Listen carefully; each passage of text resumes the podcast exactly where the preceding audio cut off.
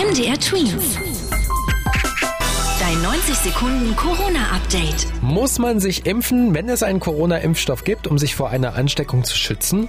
Darüber diskutieren die Experten und Politiker. Die deutsche Bundesregierung sagt eindeutig Nein, das muss auf Freiwilligkeit beruhen.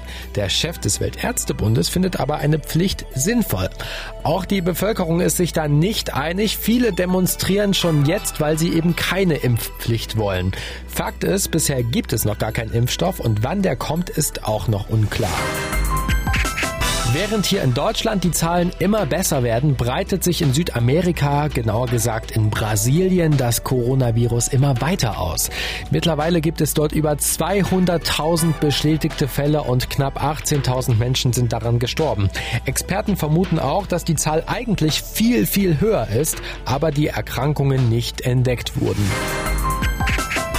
Durch die Corona-Krise könnten sehr viele Menschen arm werden. Davor warnt die Weltbank. Bis zu 60 Millionen Menschen könnten weltweit in große Not kommen. Das Problem, viele können gerade ihre Arbeit nicht machen, weil es zum Beispiel die Einschränkungen nicht zulassen oder gerade in Restaurants oder Hotels die Kunden fehlen.